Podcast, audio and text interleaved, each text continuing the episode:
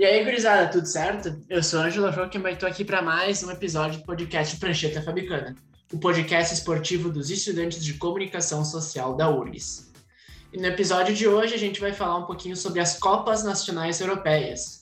Tem surpresa na Alemanha, na Espanha, tem uma final bem conhecida na Itália, enfim, as Copas Europeias estão pegando fogo, chegando na sua grande decisão, e a gente vai falar um pouquinho disso. Eu estou na presença de Matheus Oliveira. Fala, gurizadinha, tudo certo? Pois é, já dando início aqui à conversa, ao debate, a gente vai falar sobre, sobre as surpresas, né? A gente teve na Alemanha, a gente tem na Alemanha uma final bem inesperada, os principais favoritos caindo fora bem cedo, e na final chegou o Leipzig e o Freiburg. O que, que tu me diz dessa grande decisão aí? O que, que tu me diz da Copa da Alemanha, Zé? É uma Copa da Alemanha surpreendente pelo fator Bayern de Munique ser eliminado tão precocemente, né? A gente sempre espera e torce e... por umas surpresas nas, nas E Copas, da forma que foi, né, Zé? É, a forma foi algo que já está já tá acontecendo com uma certa naturalidade, né?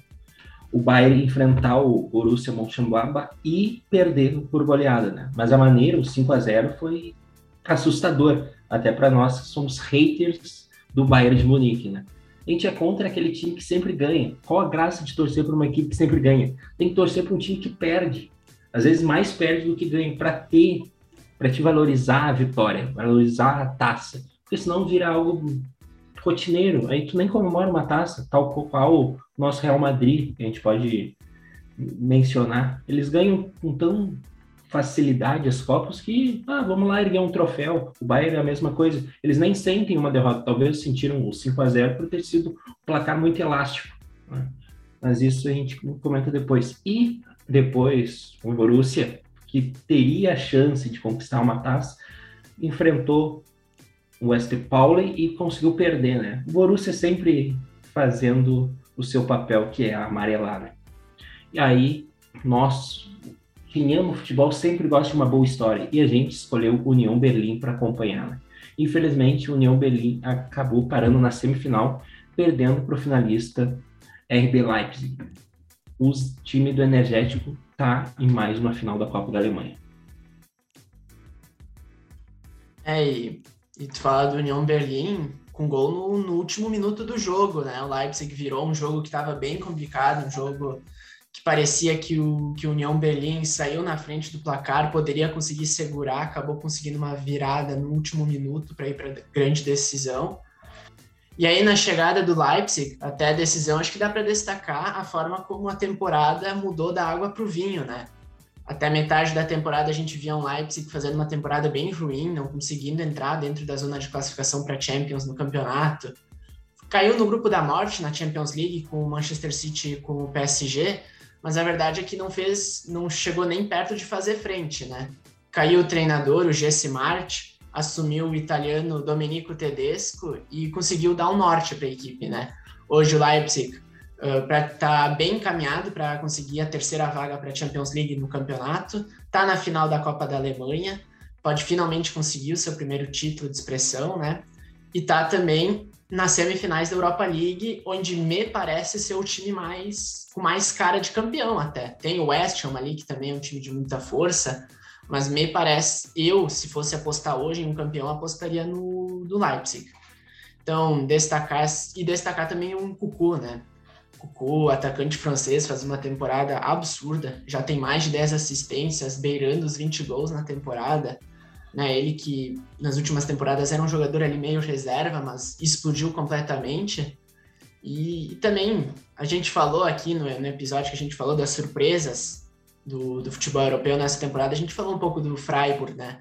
E chegar numa decisão é um pouco mostra que o, que o clube está caminhando pro tá, tá no caminho certo. Acabou de, de estrear o seu novo estádio nessa temporada, tem um treinador há mais de 10 anos à frente do clube e, e nessa temporada também tá, uh, acabou perdendo um pouco de gás nessa reta final no campeonato, mas estava lutando por, por competições europeias. chegou a ter um jogo que fez 6 a 0 no Borussia Mönchengladbach, né? O mesmo que fez 5 a 0 no Bayern. O que faz ser ainda mais surreal a vitória do Borussia Mönchengladbach para cima do, do Bayern. Mas acho que também também o, o formato da Copa da Alemanha me agrada muito. Não, não sei para ti, Zé, mas me agrada muito, sem um jogo único. Uh, os, os grandes já tem que começar remando lá, na, lá atrás, né? Então, é, eu acho muito, muito bacana o formato da, da Copa da Alemanha, que permitiu que nessa temporada a gente tivesse nas quartas de finais oito times da primeira divisão e oito times da segunda, né? Ou melhor, minto, nas, nas quartas de final a gente teve quatro times da primeira e quatro times da segunda, né? O que eu particularmente acho essa mescla muito, muito legal. É, eu, eu concordo com o formato da Copa da Alemanha, o jogo único transforma o, o, o duelo ainda mais especial e dá chance para o pequeno, né? Talvez se fosse uma ida e volta, talvez o, a Supremo, o time mais qualificado venceria, né? Mas assim, um jogo único, uma noite especial, noite de Copa, o pequeno pode sair vencedor, né? E também a gente pode fazer o destaque porque o Hamburgo, né? Que ainda segue na sua briga para fugir, para sair da segunda divisão, chegou na semifinal mas perdeu para o Freiburg. Né? Então, valeu, valeu o destaque também. Pessoas de bem, né? Pessoas de bem, meu amigo Ângelo, torcerão para o Freiburg nesta final, né? A gente é contra a equipe do Energético, que fique bem claro. Né? Tá certo, tá certo. E, e onde mais a gente teve surpresa foi na Espanha, né? Os, os principais times, os principais favoritos foram caindo durante a competição e a final vai ser entre dois times, com bastante tradição na, na Espanha, Valência e Betis. O que, que tu me diz isso aí, Matheus? Um torneio bem diferente, né? O Atlético Bilbao fazendo grandes enfrentamentos contra a dupla Barcelona e Real Madrid, eliminando os dois. Aí quando a gente começou a pontuar, ah, o Atlético Bilbao vem para mais um título, né? Aí eles enfrentaram o Valência e não conseguiram vencer, né?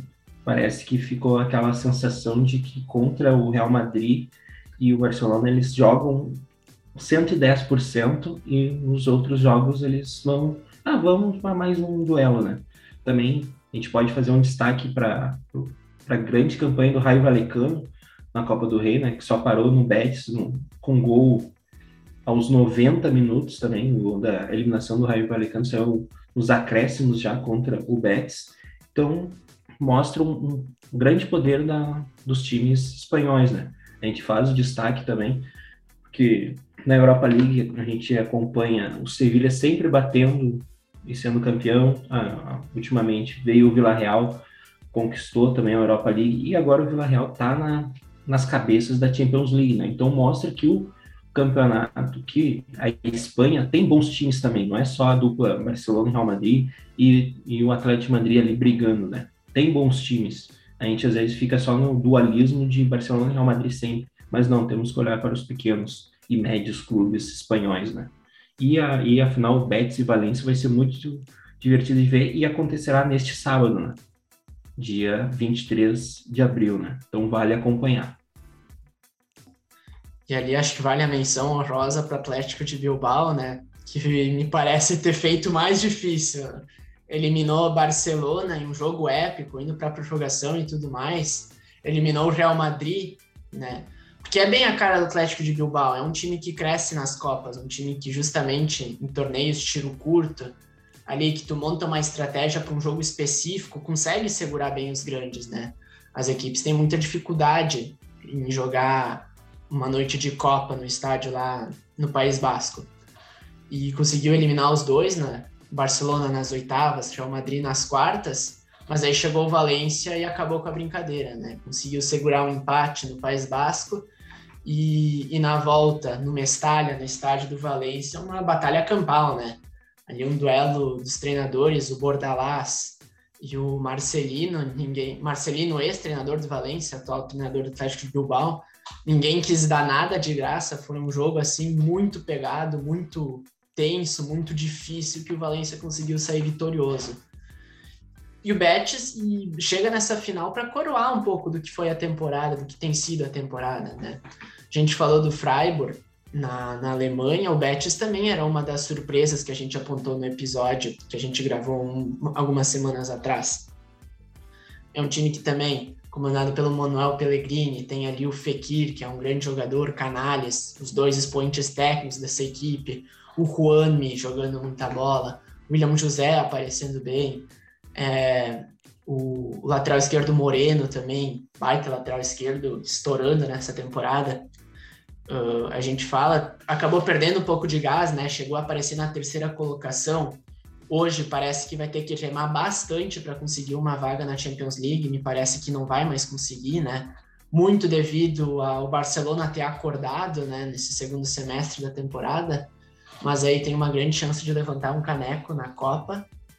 O Valência também, do outro lado, uma equipe que não vai tão bem no Campeonato Espanhol, mas é uma equipe de tradição, quinto maior ganhador da, da Copa do, do Rei. O Bordalás faz um trabalho decente à frente do clube, e vamos ver, o Carlos Soler é um jogador que me agrada muito. O Musa, né, jogador estadunidense, tem aparecido muito bem nessa temporada. Tem outros destaques, Gonzalo Guedes é um cara que pode decidir essa parada, esse jogo aí. Enfim, Valência chega forte, né?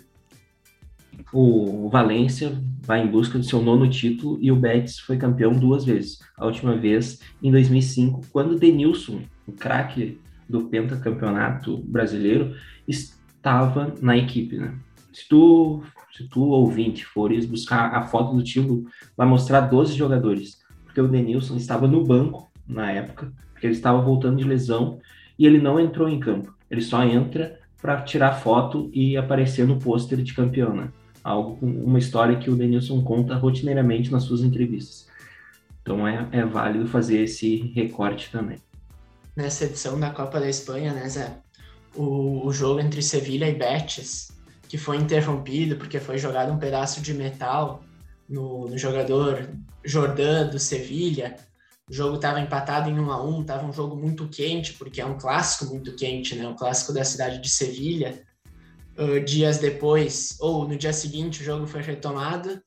O Betis acabou ganhando, mas ficou com aquele gosto de, de muito rancor na torcida do Sevilha, né? ficou um clima muito pesado. Então, se ganhar, acho que a torcida do. Se for campeão, o Betis, acho que a torcida do Sevilha vai ficar para sempre com esse gosto amargo na boca, né? De ter perdido para o rival da forma como perdeu um jogo manchado pelo, por esse episódio, né? Depois teve até o guardado, né, o pela violência, né? É, é. Exatamente. Depois, depois teve até o mexicano guardado tirando sarro com, com o Jordan, né? Então ficou um clima bem, bem, bem pesado, né? Um clima bem de clássico mesmo.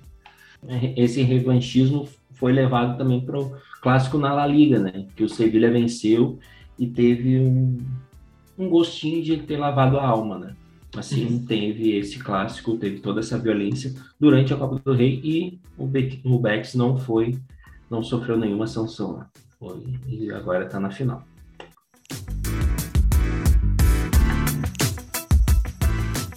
Virando a página agora para falar um pouco da Copa da França, outra liga com surpresas, né? Final Nice desbancando os principais clubes, alguns dos principais clubes do, do país, né? Eliminou o PSG de maneira dramática nos pênaltis, uma grande classificação.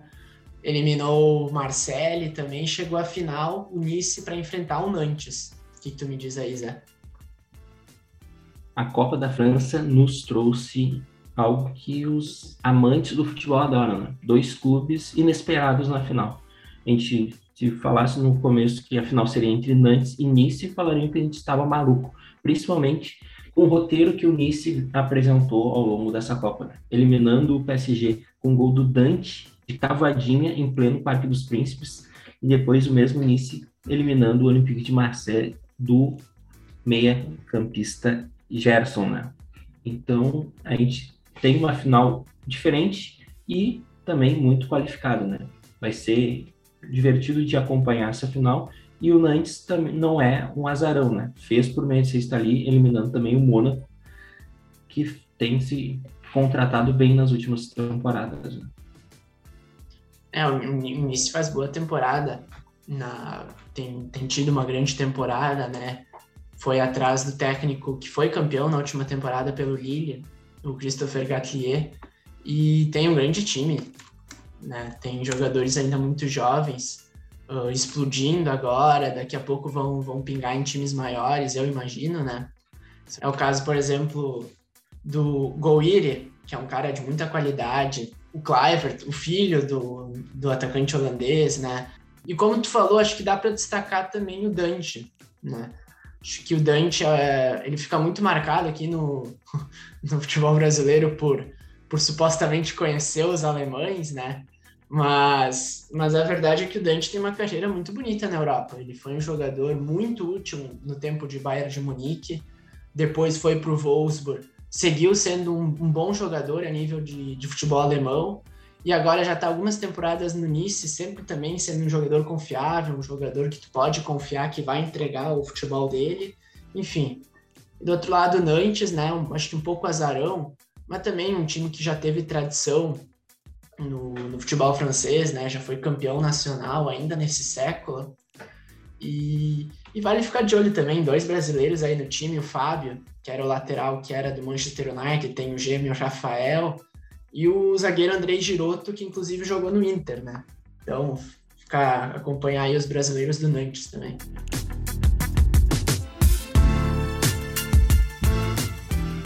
E agora, na Itália, a gente tem se na Espanha, na Alemanha e na França a gente tem finais surpreendentes, não dá para dizer o mesmo do, da final italiana, né? Dois times extremamente poderosos, Juventus e Inter na final, né, Zé? É, não, talvez a única surpresa dessa final foi a Inter ter vencido o Milan com tamanho elasticidade no placar, né? Talvez só esse foi o único problema ou desvio de rota, né? A Juventus chegar numa final da Copa da Itália é quase padrão, né? Até pelo, pela forma do torneio, que depois o Ângelo vai explicar um pouquinho para nós, que, fa que facilita a vida dos grandes, né? Italianos. E a Inter, mais uma vez, brigando por um título, né? comandado pelo Lautaro, que vem jogando muita, muita bola e marcando gols importantes, né? Na, na semana, eliminou, venceu o Milan com dois gols do argentino.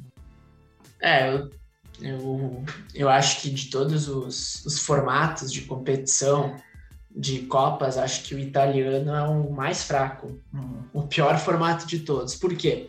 Porque os oito melhores uh, classificados da edição anterior do campeonato italiano entram direto nas oitavas, né? E como é um jogo só, nas oitavas de final, tu tem tu tem eles pra, eh, tu tem eles tendo a vantagem de entrar então nas oitavas de final direto e podendo jogar em casa, decidir em casa esse jogo. Então a tendência é que tu tenha nas quartas de final os oito melhores times da edição passada do campeonato italiano, né? Então eu particularmente não gosto, tanto é que nessa temporada só a Fiorentina que conseguiu eliminar o Napoli, de resto foram quem jogou em casa, os favoritos que classificaram nas oitavas.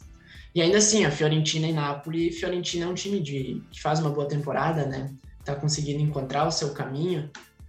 E, enfim, não gosto do formato, mas enfim, os, os grandes de fato têm mais facilidade para chegar nas cabeças, foi o que aconteceu. E a gente viu a gente viu umas semifinais, né? Falando agora das semifinais, em que a Inter conseguiu passar do Milan. E acho que, é, é, um bom retrato do que é os dois momentos da equipe, né? Não é que a Inter seja muito melhor, acho que até o resultado ficou um pouco elástico demais porque foi o jogo. Mas acho que esse segundo jogo, o jogo da volta, deixou muito claro que a Inter, nesse momento, tem muito mais perna para o Milan. E olhando para o campeonato italiano, para as rodadas do campeonato italiano, os dois lutando pelo título, é o que se, que se vê mesmo. Uma Inter que nesse momento não é brilhante, não está na ponta dos cascos, também uh, dá sinais de cansaço nesse momento da temporada, mas do outro lado um Milan que parece estar tá extenuado, parece chegar nesse momento da temporada rezando para ela acabar logo e com um final feliz no campeonato, né? É um time que também teve muitas perdas de lesão, a gente fala do Ibrahimovic, do Kiaer, do João Magnoli, e, e acaba que isso estoura em outros jogadores, né? Tu vê jogadores até jovens, Rafael Leão, Salemakers, com com a língua de fora, não aguentam mais. É uma temporada muito complicada para o Milan.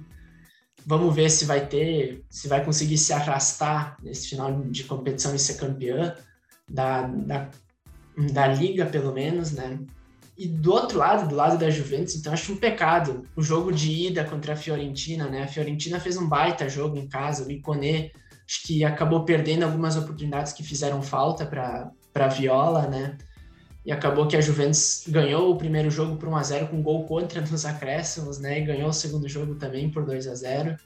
Então acho que é a final dos dois clubes que mereceram chegar até ali Acho a Inter hoje bem mais time que, que a Juventus. A Juventus passa por uma temporada bem turbulenta, mas é final, né? Um jogo só. É uma curiosidade, né? O sérvio Dusan Vlaovic começou a Copa da Itália atuando pela Fiorentina. Depois ele foi vendido para a Juventus e na semifinal enfrentou seu ex-time na, na, mesma competição, né? Então na, na Itália não tem é liberado o jogador participar por dois duas equipes, né? Caso tenha sido trocado ou vendido. Só a, a, uma curiosidade, né? É, inclusive o, o, jogo de ida entre Fiorentina e Juventus marcou o primeiro reencontro do Vlahovic com a torcida da Viola, né? Foi, foi, rolou algumas coisas, né? A própria, o próprio clube, a própria instituição da Fiorentina veio a público pedir para que ele não fosse hostilizado, né? Porque, para quem não sabe, a Fiorentina entende que a Juventus é a sua principal rival, né? Normalmente quem faz esse caminho, e nos últimos anos foram alguns, né? Bernardeschi, Chiesa, olhando para o passado, o Baggio, mas aí em outro contexto, né? O Baggio queria inclusive permanecer na Fiorentina, mas olhando para isso, não são muito, não são tratados de maneira muito legal pela torcida da Fiorentina, não. E chegando agora na Inglaterra, de um lado o Liverpool, do outro o Chelsea, o repeteco do que foi a Copa da Liga, né, outra Copa do país. E o que, que tu acha disso aí, Zé? É, chega duas equipes com ideias diferentes, né? A gente pode dizer assim. O Liverpool jogando sempre para o ataque, o futebol quase total, a gente pode dizer assim, né? Com um tripé, agora formado por Mané, Salah e Diogo Jota, talvez algum, em alguns momentos entrando Dias no lugar do Jota, mas o tripé se modificou, né? O Firmino entendeu essa mudança, fica no banco, não faz beicinho, entende que outros jogadores estão numa melhor fase e quando entra, decide, né? Já o Chelsea, sem o Lukaku, né, sem a referência lá na frente, consegue fazer boas partidas, né? Tem ainda a solidez defensiva, por mais que nos últimos jogos tenha vazado mais, né? Mas vai ser uma final bem interessante para ver quem dos alemães sai vitorioso, vitorioso na Inglaterra, né? Se é o Tuchel ou se é o Klopp. Né? Acho, acho que se eu falei que na Itália a gente tem o melhor, o pior formato, acho que na Inglaterra a gente tem o melhor formato, né? Acho muito legal esse formato de, de dos clubes grandes entrando em fases baixas, né? os clubes daí de, de, divisões inferiores entrando em uma ainda mais baixa, né? Mas enfim, aí tu tem várias surpresas, mando de campo sorteado, o que eu acho muito bacana, porque permitiu, por exemplo, o, a, grande, a grande história para mim dessa, dessa Copa inglesa foi o Middlesbrough. Foi o Middlesbrough eliminando o United uh, no Teatro dos Sonhos, no Old Trafford, e eliminando o Tottenham no, aí na casa do Middlesbrough, né? Aí chegou o Chelsea, acabou com a brincadeira da, da galera ali, mas baita campanha do, do clube. E, e também semifinais e finais jogadas em campos neutros. Eu acho isso muito legal, acho um barato. Acho que, que foi um barato tu ver Manchester City e Liverpool jogando um jogo importante de semifinal, e foi um jogão, né? O Liverpool dominou o primeiro tempo. O, o Klopp chegou inclusive a dizer que possivelmente tenha sido o melhor primeiro tempo eh, desde que ele chegou no clube, que não é pouca coisa, considerando tudo que o Liverpool já fez nesses anos, né? Abriu 3 a 0 no segundo tempo, o Manchester City com um time misto conseguiu reagir, quase que empatou ainda nos acréscimos, não seria nenhum exagero se tivesse empatado, porque o Fernandinho teve uma grande oportunidade, teve ali três oportunidades claras em questão de um minuto nos acréscimos. Então, hoje, no futebol mundial, não existe nenhum jogo que te entregue mais entretenimento, te entregue mais qualidade do que uh, Manchester City e Liverpool. E não foi diferente nessa semifinal. O Liverpool levou mais a sério, escalou os titulares, Talvez o Manchester City também não pudesse, né? Os jogadores extenuados vindo de uma decisão contra o Atlético de Madrid. Mas a questão é que o Liverpool teve levou mais a sério e acabou classificando, né? Do outro lado, o Chelsea também passou pelo Crystal Palace, aí um adversário um pouco um adversário bom. O Crystal Palace não é bobo nem nada, mas o Chelsea fez o dever de casa, classificou. E agora um repeteco da final da, da Copa da, da Liga, né? Copa da Liga, por sua vez, foi um, foi um jogaço, foi um 0 a 0 muito emocionante. Acho até que o Chelsea teve oportunidades mais claras na ocasião e que foi para os pênaltis. E aí só foi decidido porque o Kepa perdeu um pênalti, né? Bateu para fora. Enfim, acho que, que, é um jogo que promete muito. A temporada do Chelsea é conturbada, né? Uma temporada que desde lá que surgiu aquele, aquele problema com o Lukaku, que ele disse que era mais feliz na Inter. Aí passando pela venda, o Roman Abramovich sendo pressionado por causa dessa situação toda com a Rússia. É uma temporada que, que começa com problemas fora de campo e naturalmente acaba com problemas dentro de campo, né? Uma temporada bem complicada de ser gerida.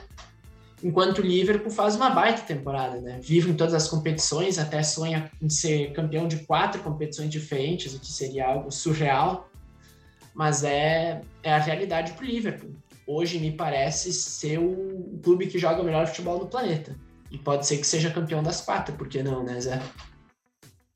Tem chances, né? Talvez algo que a gente mereça fazer o destaque é que o, o Liverpool tinha era pressionado por não valorizar as copas. Né?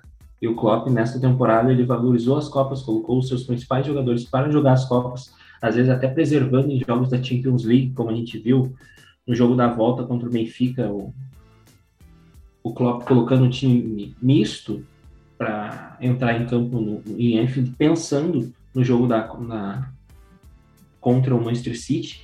Então é isso, né? É o Klopp sabendo gerir o seu grupo, colocando os melhores jogadores nos melhores momentos e assim chegando nas cabeças por todos os títulos, né? Seguem brigando ponto a ponto com o Manchester City na Premier League, que é um, vai ser uma disputa bem bonita nas próximas seis rodadas, e vivo na Champions League e também na Copa. Daqui a pouco não era nem tanto escolha do Klopp não ter levado tanto a sério as, as Copas nas últimas temporadas, mas era uma imposição porque o elenco era mais curto, né? A gente vê nas últimas duas temporadas o elenco do Liverpool engordando, recebendo mais nomes, uh, ganhando mais talento e tanto mais qualidade quanto quantidade também, né? Liverpool cada vez mais com um time forte. Na última temporada muito atrapalhado por lesões, né? Que acabou fazendo de novo o Klopp tendo que focar no campeonato e na Champions. Mas nessa temporada chegando nomes como Luiz Dias, uh, Van Dijk recuperando a melhor forma, no meio campo também. O Thiago já estava na temporada passada, mas Henderson pôde jogar a temporada inteira. Tanto teve o retorno e a contratação de muitos jogadores que permitiram que o Liverpool conseguisse dosar e se concentrar em mais de uma frente, né?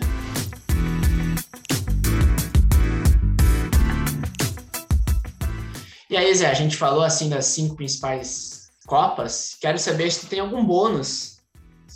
Se tu tem algum bônus de alguma Copa Europeia aí que te interessa, que tá chegando na final. Não um adendo que eu posso fazer, né, aos nossos ouvintes, né, tipo, é a Taça de Portugal, né? O Porto que, ao longo da campanha, eliminou o seu, o seu tradicional rival, Benfica, por 3 a 0 né? Com gol do PP, né? A gente pode fazer esse destaque, o torcedor se lembrar também um pouco do PP. E na semifinal eliminou o Sporting, né? O Sporting atual campeão português, da, da, última temporada, e agora o Porto vai enfrentar o tom dela, né? O tom dela uma surpresa, e vamos ver o que a final vai nos proporcionar, né? A final ocorre só no, no final da temporada portuguesa, né? No mês de maio, mas vale o registro também, né? E aí, Ângelo, tu vai de Porto ou tu torceria pro tom dela e a incrível ressurreição de um time pequeno conquistando uma taça? Ah, eu fico dividido, né? Quero torcer muito pro PP ganhar alguma coisa, agora que ele tá ganhando sequência no time titular, né? O Porto aí perdeu dois dos seus principais jogadores nessa janela de janeiro, o Luiz Dias e o o Luiz Dias e o Sérgio Oliveira, né? E ele assumiu bem aí a, a ponta direita da equipe e, tá ganhando sequência como titular, né? Mas, mas vou torcer pro Tondela, acho que, acho que seria mais simpático, né? Seria mais simpático. Eu gosto dos pequenos sendo campeões, né? Até, quem sabe aí o Inter chega em uma competição também, né? Time pequeno, né? Pequeno conquistar uma taça. Né? Ou não, né? Ou não. Vamos ver, vamos ver. Certo, Zé. Então, chegamos ao fim de mais um episódio do podcast Prancheta. Agradeço demais a ti que ouviu até aqui. E peço que nos sigam nas nossas redes sociais, arroba Prancheta Fabico no Twitter e arroba Prancheta Fabicana no Insta. Me despeço do meu parceiro Matheus Oliveira. Obrigado pela participação, Zé. Foi mais um grande prancheta e me despeço mandando um abraço para ele, né? O homem gol Diego Souza. Tá certo, tá certo. Eu sou o Ângelo Schoppman e, como diria Gerd Wenzel, tchau, tchau!